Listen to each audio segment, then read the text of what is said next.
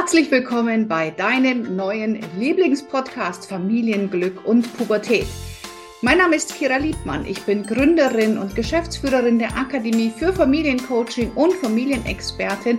Und in diesem Podcast bekommst du ganz, ganz viele Impulse rund um das Familienleben. In diesem Podcast bist du genau richtig. Und jetzt lass uns starten mit der nächsten Folge. Mich erreichte eine Hörerfrage. Ich lade euch ja immer wieder dazu ein, mir an podcast.kiraliebmann.de eure Fragen zu stellen. Und das hat Sabine gemacht. Und zwar Sabine hat gefragt, hallo Kira, mein Name ist Sabine. Ich habe eine Frage zum Thema Kinder alleine zu Hause lassen. Meine Freundinnen lassen ihre Kinder tagsüber oder auch abends, schrägstrich nachts alleine zu Hause. Meine Tochter Ellie ist elf und möchte auch, dass ich sie tags oder nachts alleine zu Hause lasse. Für mich fühlt sich das aber nicht gut an. Sie hat noch einen großen Bruder, der ist 14. Ich habe beide Kinder bisher nie alleine gelassen. Wenn ich nicht da bin, ist immer mein Mann oder meine Mutter bei den Kindern. Was kann ich tun, damit es für uns alle gut klappt? Liebe Sabine, erstmal vielen, vielen Dank für deine Nachricht. Ähm, ganz, ganz spannendes Thema. Und ähm, ich werde dir jetzt erstmal erzählen, wie ich es bei meinen Kindern gemacht habe. Und dann bekommst du von mir auch noch die Empfehlungen der Bundeskonferenz für Erziehungsberatung, weil es hier keine gesetzlichen Richtlinien gibt. Meine beiden Kinder sind aktuell 11 und 14 und ähm, wir haben sie bisher einmal nachts alleine zu Hause gelassen. Aber ansonsten ist das schon so, dass sie mal tagsüber oder auch abends auch mal für ein paar Stunden alleine zu Hause sind.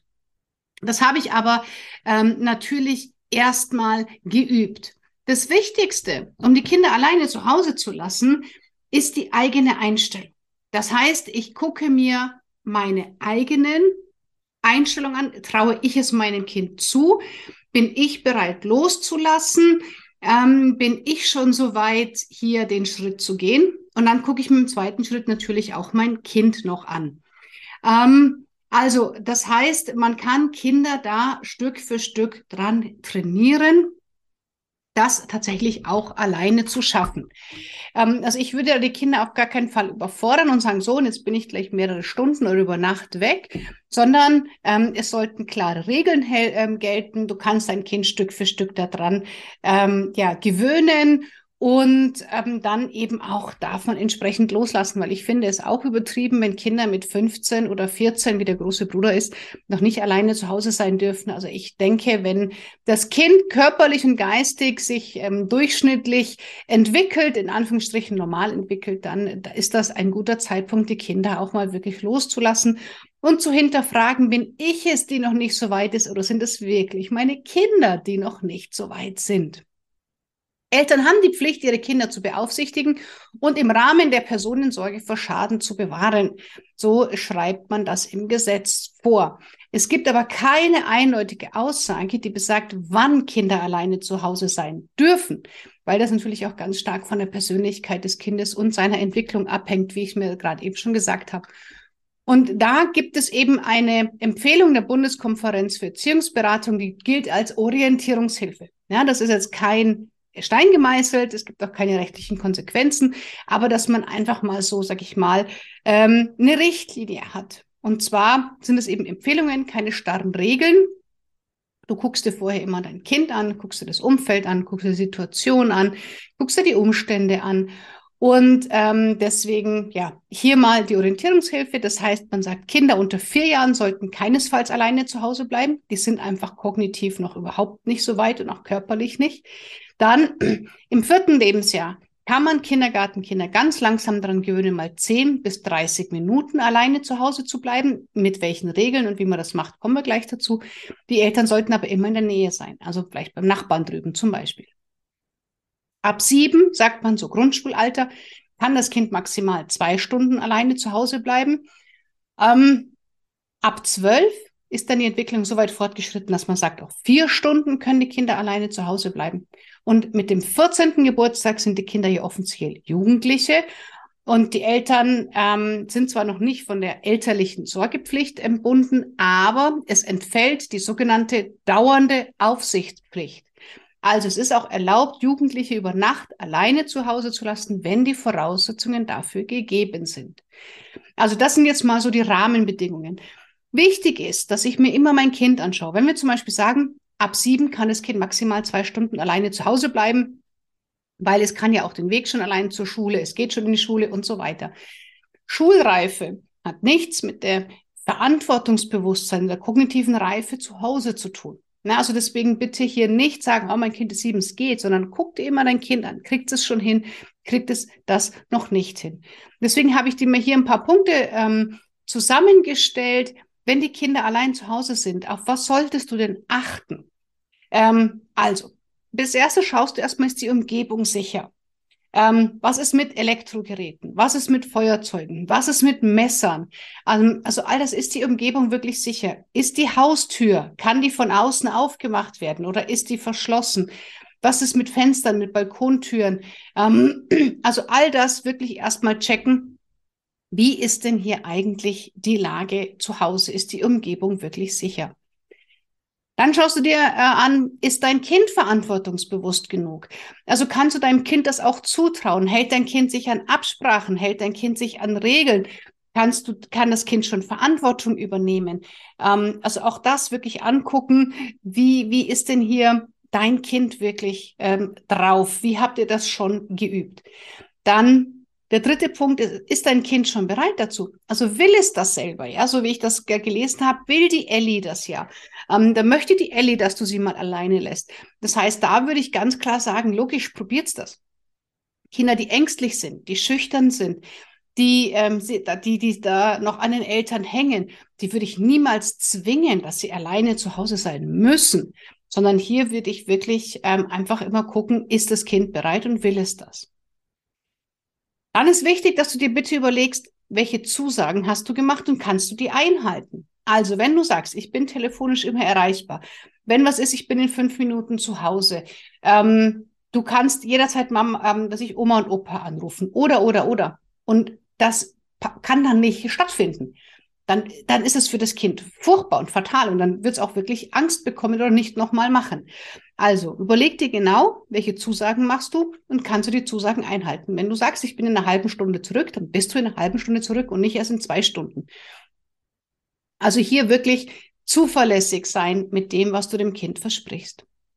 Dann, was sind die Regeln, wenn es allein daheim ist? Habt ihr klar definierte Regeln?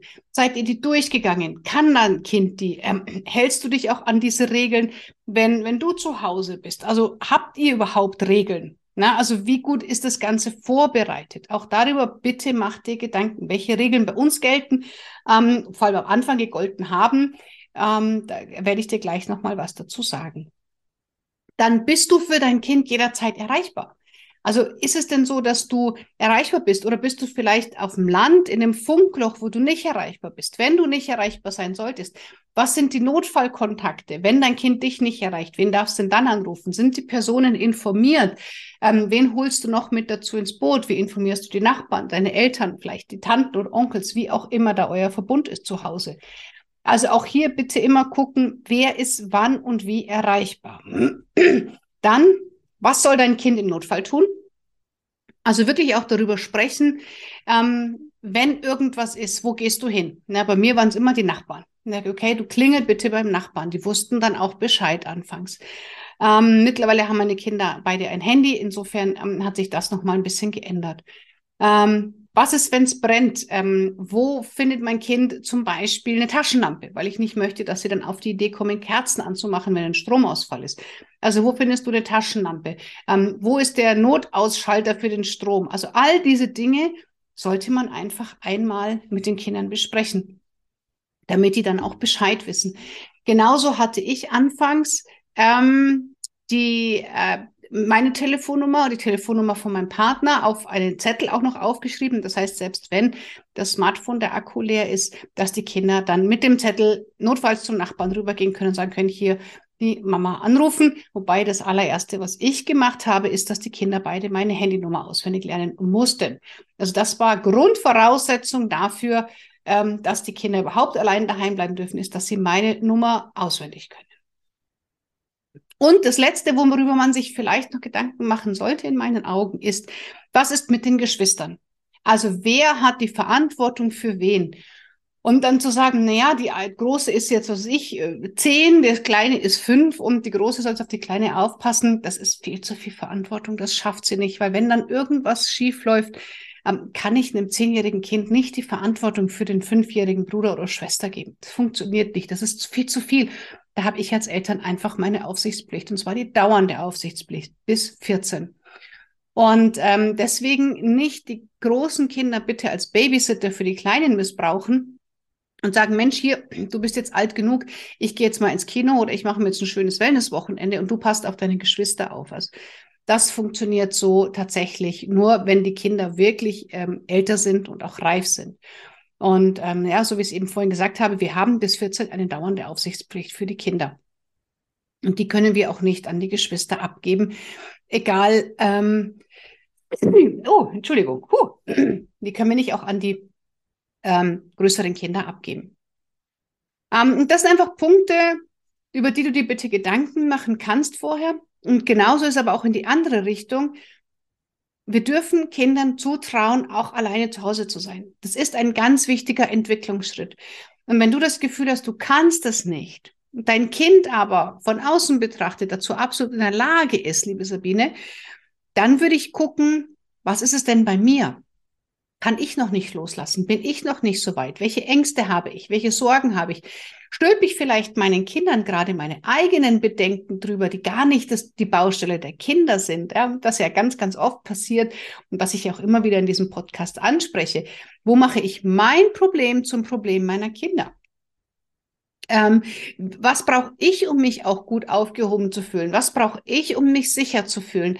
Ähm, was brauche ich, damit ich ein gutes Gefühl habe? Weil es bringt ja nichts, wenn nur die Kinder ein gutes Gefühl haben und du aber dich überhaupt nicht auf den Kinofilm zum Beispiel konzentrieren kannst, weil du sagst, du möchtest mal wieder ins Kino gehen. Ähm, also es muss für beide Seiten tatsächlich passen und gut sein.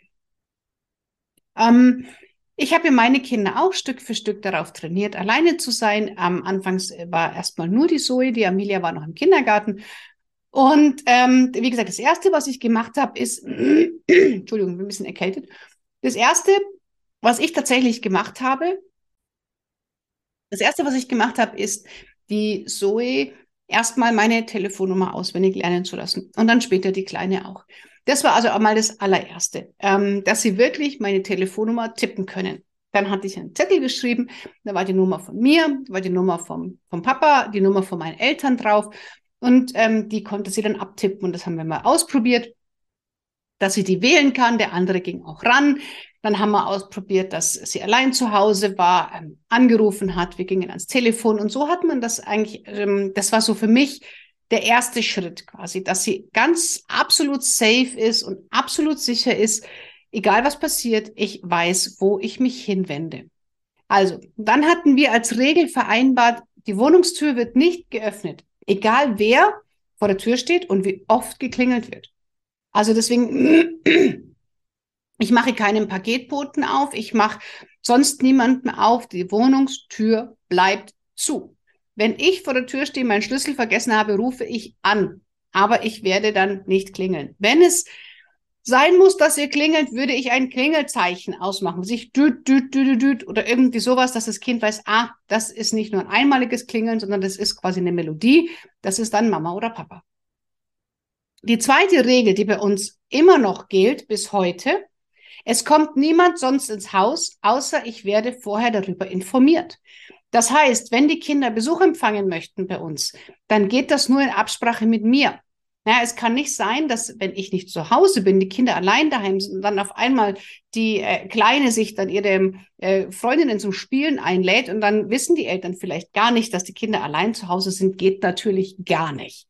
Und deswegen ist einfach die Regel, es kommt niemand ins Haus, außer ich werde darüber informiert.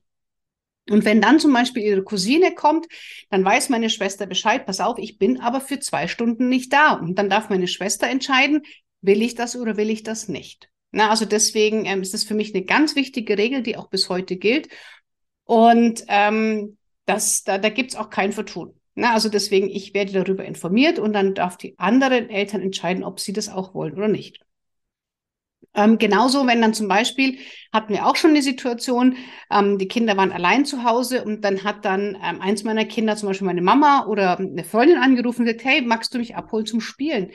Auch das geht natürlich nicht, ohne dass ich informiert bin, weil auf einmal dann das zweite Kind alleine zu Hause ist und die nicht mehr zu zweit sind, ähm, funktioniert auch nicht. Also das muss alles ganz klar, jede Veränderung der Aufenthaltssituation muss mit mir besprochen werden. Ähm, Streichhölzer, Feuerzeuge sind strikt verboten. Wir haben nämlich einen Kachelofen. Den machen die Kinder auch an, in meinem Beisein oder im Beisein vom Ralf. Ähm, wenn wir nicht da sind, ist das verboten. Es wird keine Kerze angezündet, es wird kein Kachelofen, kein Kamin angemacht. Auch diese Regel kennen die Kinder und meine Kinder jetzt in dem Falle sind verantwortungsbewusst, sich daran zu halten. Das weiß ich auch und das haben sie auch noch nie anders gemacht. Aber auch hier würde ich auch wirklich gucken, wenn ich auch nur den Hauch, nur den Hauch eines Zweifels hätte, würde ich alle Feuerzeuge verstecken tatsächlich. Dann überlegt man, okay, was ist der Notfallkontakt? Also im Notfall gehen meine Kinder zu den Nachbarn rüber. Das hatten wir mit den Nachbarn mal besprochen. Wir haben ja mehrere Nachbarn und ähm, wir haben dann ausgemacht, erst klingelst du hier, wenn dann jemand aufmacht, klingelst du da, wenn dann jemand aufmacht, klingelst du da. Und das ist auch mit den Nachbarn so abgesprochen, so dass die Kinder immer so ein Safe Place haben, wenn zu Hause tatsächlich irgendwie irgendwas sein sollte. Dann ist die Regel, ich bin jederzeit erreichbar. Sollte ich nicht erreichbar sein, weil ich im Kino bin, weil ich auf dem Seminar bin, weil ähm, was auch immer ich auf dem Land bin und äh, beim Pferd und da ist zum Beispiel äh, ein Funkloch, da bin ich ganz schwer erreichbar, dann wissen die Kinder, wen sie erreichen können. Also sie wissen immer, wer ist gerade erreichbar. Also auch das ist total wichtig für mich. Also das ist eine ganz feste Regel bei uns. Und Anrufe am Festnetz werden nur entgegengenommen, wenn ich entweder im Display den Namen sehe und weiß, wer anruft, oder wenn es vorher besprochen wurde, dass irgendjemand anruft. Ähm, das sind die einzigsten zwei Gründe. Ansonsten geht keiner ans Festnetz bei uns. Wenn ich oder mein Mann, also wenn wir einfach nicht da sind, die Kinder allein zu Hause sind. Beide Kinder haben ein Handy, das heißt, ähm, Sie können mir WhatsApp schreiben, Sie können mich anrufen über Festnetz, über WhatsApp. Ähm, ich kann die Kinder erreichen. Insofern sind wir da relativ entspannt, ähm, so dass mein Mann und ich auch mal abends alleine essen gehen. Wir gehen auch mal abends alleine ins Kino. Natürlich habe ich zum Beispiel im Kino mache ich das Handy nie im Flugzeugmodus und ich mache es auf Stumm, lege es mir auf den Oberschenkel. Das heißt, wenn was ist und eins der Kinder anruft, dann spüre ich es zum Beispiel vibrieren. Das mache ich schon und das finde ich auch, das ist meine Verantwortung, das zu tun. Ähm, also da überlasse ich sie niemals sich selber, weil wir haben auch noch eine Katze. Ich habe keine Ahnung, ob vielleicht dann irgendwas mit dem Kater ist. Der ist schon 16, ähm, der ist auch nicht mehr der Jüngste und da würde ich niemals die Kinder alleine lassen. Und es gab dann eine Situation, da haben dann äh, mein Mann und ich eine Nacht ähm, auswärts verbracht und ähm, die Kinder wollten unbedingt nachts alleine bleiben. Ich, okay, dann wir sind eine Stunde ungefähr entfernt. Wenn was ist, können meine Mama anrufen, war auch äh, gebrieft und passte alles. Und dann kam eben diese Situation, dass die Kleine hat dann meine Mama angerufen und gesagt, ja, ich würde gern bei euch schlafen. Meine Mutter hat dann äh, die Kleine abgeholt, die wohnt ungefähr 15 Minuten entfernt. Die Große wollte ähm, zu Hause bleiben. Da hat sie alleine zu Hause geschlafen. Und ich wusste nichts davon. Das heißt, weder meine Mutter noch die Kinder hatten mich darüber informiert. Und ähm, das hat, das ging natürlich nicht. Also da habe ich am, nächsten Tag schon gesagt, ich möchte künftig, dass meine Mutter mich informiert, wenn eine von den Kindern abgeholt werden möchte, wenn ich nicht da bin. Und ich will auch, dass die Kinder mir Bescheid sagen. Ja, also ähm, da will ich Bescheid wissen. Und erst wenn ich oder der Ralf nicht zu ähm, erreichen sind, dann trifft diese Entscheidung meine Mutter. Ähm, hatte ich vorher nicht besprochen, haben wir dann danach einfach festgelegt. Und auf jeden Fall war dann die Große mit 14 allein zu Hause und dann hat sie schon auch gesagt, also das war schon ganz schön gruselig. Und hat sie überall die Rollos runtergemacht und alle Türen abgesperrt und die Katze ins Bett geholt und sagt sie also, das möchte sie nicht unbedingt nochmal. Du, alles fein, verstehe ich auch. Ähm, ihre Freundin wird regelmäßig von den Eltern alleine gelassen. Und ähm, ja, dann haben wir gesagt, okay, wenn, wenn es so ist, dann gehst du entweder zu deiner Freundin oder sie kommt zu uns und dann seid ihr da zu zweit und dann ist das auch in Ordnung. Den Mädels, wie gesagt, das sind zwei vernünftige, sehr ganz vernünftige Mädels, denen traue ich das zu. Und ganz ehrlich, ich habe, als meine Eltern mich allein gelassen haben, so mit 15, 16, sind die in Urlaub gefahren, ich nicht mehr. Und ich habe die wildesten Partys zu Hause geschmissen bei meinen Eltern. Ähm, teilweise sind die auch echt eskaliert. Dann waren da auf einmal 100 Leute und da wird auch viel ist im Haus kaputt gegangen. Also etwas, wo ich sage, oh Gott, bitte. Ich hoffe nie, dass meine Kinder das tun. Es gehört halt einfach mal dazu. Und die coolsten Partys, das waren einfach die immer zu Hause. Und ähm, ich will meinen Kindern diesen Spaß auch nicht nehmen. Ich will sie da auch nicht komplett reglementieren. Aber wenn es dann soweit ist, ich bin ja jetzt noch nicht in der Situation, dass meine Kinder Alkohol trinken, würde ich tatsächlich auch zumindest versuchen, hier eine gewisse Regel aufzustellen. Ob sie dann eingehalten wird, muss man sehen. Ähm, ich werde da auch weiter euch gerne informieren, wie wir dann künftig damit umgehen. Aber ich hoffe, Sabine, ich konnte dir hier zumindest mal einen Einblick geben, ähm, ja, als Orientierungshilfe, was kannst du tun? Und ich empfehle dir, wenn du dein Kind anschaust, wenn du sagst, die Ellie und ihr Bruder mit 11 und 14 sind alt genug, ähm, haben die mentale Reife, haben das Verantwortungsbewusstsein, sie wollen das. Und es liegt quasi nicht an den Kindern, sondern ist eher ein Thema bei dir. Dann tastet euch da einfach langsam ran, lasst die Kinder alleine zu Hause, mal vielleicht nachmittags, wenn du mit einer Freundin dich auf einen Kaffee, einen Kuchen oder einen Spaziergang triffst, vielleicht mal abends, wenn du ins Kino gehst, wie auch immer. Und lernt einfach gemeinsam. Du lernst, deine Kinder lernen, ihr fangt an, euch gegenseitig zu vertrauen. Und ähm, bei allen digitalen Helferlines eine analog irgendwo runterschreiben auf einem Zettel. Das sind die Notfalltelefonnummern für den Fall, dass einfach das Handy nicht mehr geht. Das ist, würde ich auf jeden Fall machen, dass das dann irgendwo hängt. Die Nummer der Polizei und der Feuerwehr vielleicht noch irgendwo aufhängen. Ähm, und das einfach ganz klassisch analog auf den Zettel schreiben und irgendwo an den Kühlschrank kleben. Ja, das Kind das auch tatsächlich weiß und dann ähm, die Nummern wählen kann. Also das halte ich einfach für eine Grundvoraussetzung und dann, ja, macht euer Ding, versucht es Stück für Stück und lasst du los, damit die Kinder, äh, damit die Kinder dann tatsächlich wachsen können.